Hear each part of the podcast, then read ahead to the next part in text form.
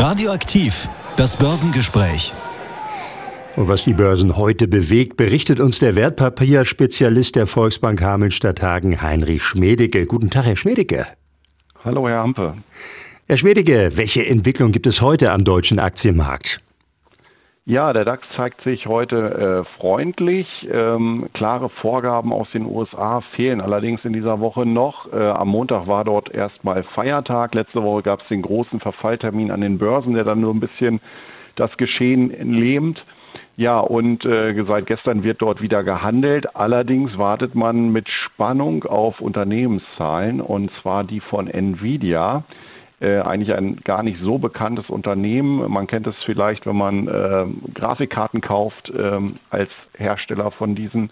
Aber es ist eigentlich eines der Schlüsselunternehmen im Bereich der künstlichen Intelligenz geworden ähm, und hat einen enormen Stellenwert, was die Fantasie dieses Bereichs angeht. Und deswegen wartet man heute auf 22 Uhr und die Zahlen. Ähm, ja, und das hat mittlerweile schon relativ absurde Ausmaße angenommen. Äh, Nvidia selbst hat im letzten Jahr ungefähr 27 Milliarden Dollar äh, Umsatz gemacht, was ja schon ein bisschen was ist, aber jetzt in keinem Verhältnis zu einem großen DAX-Unternehmen zum Beispiel steht.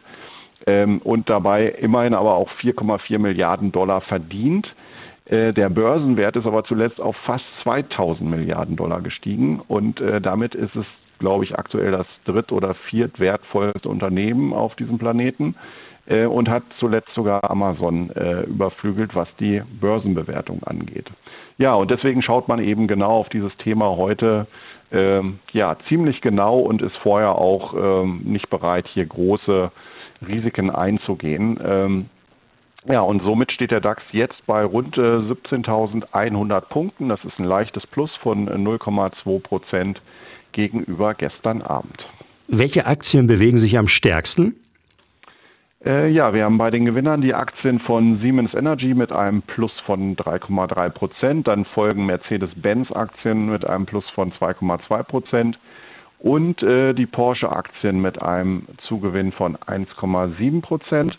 Und äh, bei den Verlierern an der Spitze die Siemens Healthineers mit äh, einem Abschlag von 2,8 und dann die Zalando-Aktien mit einem Minus von 2,6 Prozent.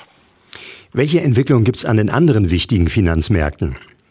Ja, ähm, in den USA geht es äh, vorbörslich ein bisschen weiter nach unten. Der S&P 500 liegt jetzt hier aktuell bei 4.962 Punkten. Das ist ein Abschlag von 0,3 Prozent ähm, und der Nasdaq 100 Index gibt aktuell 0,6 Prozent nach. Ansonsten haben wir beim US-Dollar aktuell, aktuell einen Wechselkurs von 1,08 Dollar je Euro. Damit tut sich dort heute sehr, sehr wenig. Äh, auch beim Öl hat sich heute und auf Wochensicht wenig getan. Die, das Barrel Brent Oil kostet 81,60 Dollar. Das ist ziemlich genau ein Dollar weniger als vor einer Woche.